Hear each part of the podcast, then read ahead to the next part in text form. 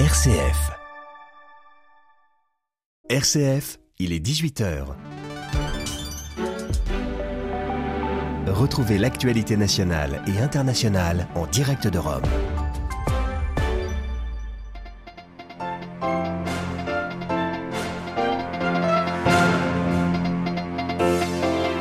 Entrée en vigueur aujourd'hui du plafonnement du prix du baril de, de du pétrole russe. Les Occidentaux l'ont fixé à 60 dollars, une mesure prise pour limiter les ressources de Moscou et son effort de guerre en Ukraine. Pas question de reculer pour autant en Ukraine pour le Kremlin. Un appel à trois jours de grève et de manifestation contre le pouvoir a été lancé ce lundi en Iran au lendemain de l'annonce faite par le régime d'une suppression de la police des mœurs, celle responsable de la mort de Macha Amini, analyse dans ce journal.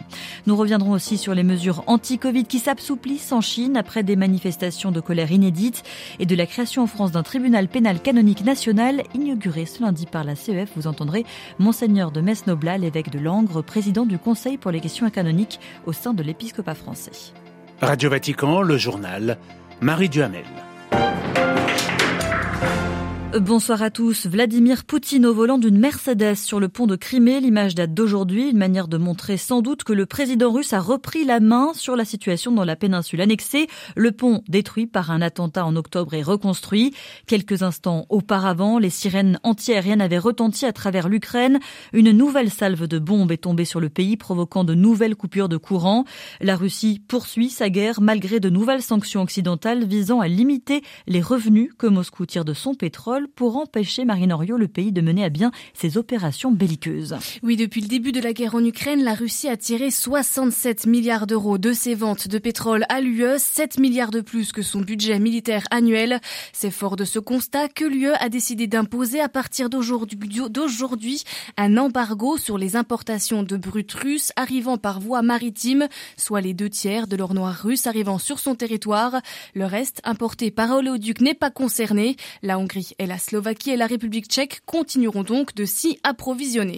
Autre mesure prise par l'UE de concert avec le G7 et l'Australie pour agir de manière forte sans déstabiliser le marché mondial, c'est-à-dire en évitant une pénurie de pétrole et une flambée des prix. Ces pays occidentaux se sont mis d'accord pour plafonner à 60 dollars le prix du baril russe transporté par voie maritime.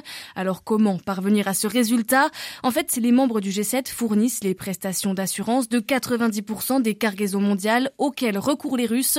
Quant à l'UE, c'est un acteur majeur du fret maritime. De quoi donc imposer ce tarif à toutes les entreprises basées sur son sol, que ce soit dans le fret, l'assurance, mais aussi aux négociants ou armateurs. Aujourd'hui, le baril de l'Oural se vend autour de 65 dollars et Moscou assure que cela n'aura pas d'impact sur son offensive. Le pays devra en tout cas changer de tactique pour vendre son pétrole. Il pourrait changer d'acheteur ou chercher à contourner le plafonnement en recourant par exemple à une flotte fantôme, ce que font d'autres producteurs d'or noir. L'Iran parvient ainsi à exporter un million de barils par jour, malgré les sanctions américaines. Merci Marine Henriot. Et puis, conséquence de l'aide européenne à l'Ukraine, les fournitures d'armement ont amenuisé leurs arsenaux et montré les limites de leur capacité. C'est dans ce contexte que la Commission européenne a débloqué un premier financement de 1,2 milliard d'euros du Fonds européen de la défense, de l'argent pour financer la prochaine génération d'avions de combat, des projets de chars et de navires, le développement de technologies militaires. Cette année, Berlin ne parviendra pas à remplir ses engagements vis-à-vis de l'OTAN, mais le gouvernement espère pouvoir consacrer 2% de son PIB aux dépenses militaires d'ici 2025, annonce la chancellerie. Et puisqu'on parle de dépenses militaires, notons l'ambition japonaise face aux menaces venant de la Corée du Nord, de la Chine ou encore de la Russie. Et il souhaite augmenter de 56% son budget de défense pour la période 2023-2027, un budget à 300 milliards d'euros. Une semaine tout juste après les grandes manifestations en Chine pour la levée des mesures anti-Covid, le pays semble enfin assouplir ses restrictions. Le gouvernement annonce toute une série de mesures, dont la fin des tests de masse, les réouvertures des commerces. C'est le cas notamment à Pékin, où l'on retrouve notre correspondant Stéphane Pambrin. Il souffle comme un vent de liberté ici en Chine pour la première fois depuis plusieurs semaines. Les parcs sont ouverts ainsi que les centres commerciaux. Beaucoup de monde ce week-end dans les rues malgré le froid glacial à Pékin. À partir d'aujourd'hui, les restaurants pourront également servir des clients et la presse officielle s'est mise au diapason de ce nouveau discours avec des articles qui nous expliquent que le Covid n'est pas une maladie mortelle. C'est donc un virage à 180 degrés après trois longues années de politique zéro Covid. Virage salué par Michael Ryan de l'Organisation mondiale de la santé. Nous voyons ça comme un progrès, nous voyons émerger une stratégie cohérente et calibrée de contrôle du virus avec la vie des gens, les moyens de subsistance, le bien-être et les droits de l'homme du peuple chinois. Le gouvernement a en effet annoncé la fin des mesures les plus controversées de sa politique zéro Covid, fin des tests de masse, fin des confinements dans des centres de quarantaine au confort plus que spartiate. Il faut quand même rester prudent. Certaines études estiment que la levée complète des mesures pourrait faire entre 1 et 2 millions de morts en Chine, d'où la priorité donnée actuellement à la vaccination. Stéphane Pambrin à Pékin pour Radio Vatican. En Iran, la peine de mort comme outil ultime de répression, l'ONG Iran Human Rights, basée en Suède, fait état de 504 exécutions depuis le début de l'année, dont 4 hier. L'objectif est de répandre la peur de détourner l'attention selon l'ONG. Mais dans la rue, le mouvement de protestation ne faiblit pas. Des magasins étaient fermés ce lundi à Téhéran après des appels à trois jours de grève et de manifestations contre le pouvoir. L'annonce faite ce week-end d'une suppression de la police des mœurs n'a pas apaisé les esprits. Clément Terne, spécialiste de l'Iran, il revient sur le sens de cette dissolution qui est avant tout, dit-il, l'aboutissement d'une rivalité interne au régime?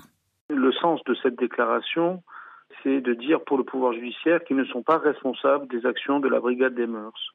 C'est un phénomène classique dans un régime autoritaire, surtout dans un cadre euh, qui est celui de la République islamique, où il y a plusieurs centres de pouvoir. Donc la volonté du procureur général est de ne pas être responsable des défaillances de la brigade des mœurs, et euh, il s'agit d'une compétition interne à un système autoritaire. Donc euh, en filigrane, il faut lire le fait que le pouvoir judiciaire pourrait être plus performant que le ministère de l'Intérieur qui gère euh, la brigade des mœurs. Donc on est dans le cadre d'une rivalité interne d'un régime euh, théocratique. Ce que ça manifeste au-delà de, la compétition bureaucratique, euh, c'est tout simplement le fait que le régime ne peut plus contrôler la vie des Iraniennes et c'est un aveu d'impuissance du régime théocratique. Mais cet échec idéologique du régime, cet effondrement idéologique du régime est antérieur à cette annonce, puisque depuis plusieurs semaines, on estime que dans certains quartiers de Téhéran, plus de 7 femmes sur 10 sortent dévoilées désormais. Clément Terme, chargé d'enseignement à l'université Paul Valéry de Montpellier. Peut-être le début de la fin de la crise politique au Soudan militaire et civil ont signé ce matin un accord. Il doit maintenant être mis en place une autorité civile de transition avant qu'un accord final traitant notamment de la justice transitionnelle et de la réforme de l'armée soit décidé d'ici quelques semaines. Cela faisait un an maintenant que les militaires avaient repris le pouvoir, provoquant des manifestations quasi quotidiennes de la population. Moins de deux mois après une manifestation réprimée dans le sang au Tchad à l'issue d'un procès de masse à huis clos sans avocat, sans médias indépendants, et ce dans un tribunal situé au cœur d'une prison de haute sécurité en plein désert, 262 des 600 personnes arrêtées lors du rassemblement d'octobre contre le pouvoir ont été condamnées aujourd'hui de 2 à 3 ans de prison ferme. Plus de 200 personnes sont encore sous le coup d'une enquête. C'est une étape symbolique et importante pour l'Église de France. Le premier tribunal pénal canonique a été inauguré ce lundi, mis en place par la conférence des évêques. Il est composé de neuf juges, dont cinq laïcs, parmi lesquels quatre femmes. Parmi ses compétences, les délits financiers, les abus d'autorité, les agressions sexuelles sur personnes majeures. Pour Monseigneur de Metz-Noblat, l'évêque de Langres et président du Conseil pour les questions canoniques de la CEF, cette structure devrait accélérer la justice au sein de l'Église de France. On l'écoute. Spontanément, je peux vous dire qu'il peut y avoir des abus de biens, euh, des abus d'autorité, éventuellement des abus sexuels, mais a priori sur majeurs, mais euh, puisque c'est le dicaster pour la doctrine de la foi qui s'est réservé la question des abus sexuels sur mineurs. Le fait de tout réunir en un seul tribunal avec des personnes compétentes et, qui vont se spécialiser dans ce domaine va permettre une harmonie d'abord euh, dans les dispositions qui vont être prises. L'intérêt, c'est la mutualisation des compétences au sein d'un même organe. Et ce tribunal euh, va donc permettre euh, une accélération de la justice au sein de l'Église de France? Tout à fait, avec des gens qui finalement étaient amenés dans une cause ou dans une autre à rendre cette justice et, et, sans avoir, je veux dire, c'est en forgeant qu'on devient forgeron. Et, et là, le fait d'avoir des personnes spécialisées en droit pénal va les aider à avoir les bons réflexes dans le, le traitement des, des, causes, dans l'audition des personnes et dans les, les, solutions à apporter aux différents délits qui ont été commis. Des propos recueillis par Olivier Bonnel. Précisons que les crimes les plus graves, comme les affaires de pédophilie, sont directement transférés à Rome auprès du dicaster pour la doctrine de la foi. Plus de précisions sur notre site internet. Vous y retrouverez aussi le message du pape François aux volontaires des JMJ de 2023 à Lisbonne à l'occasion ce lundi de la journée mondiale du volontariat. Le bénévolat qui crée l'unité dans l'église, salué par le pape. Le volontariat est une force disruptive. Il permet de sortir des sentiers battus pour accomplir quelque chose, a dit François.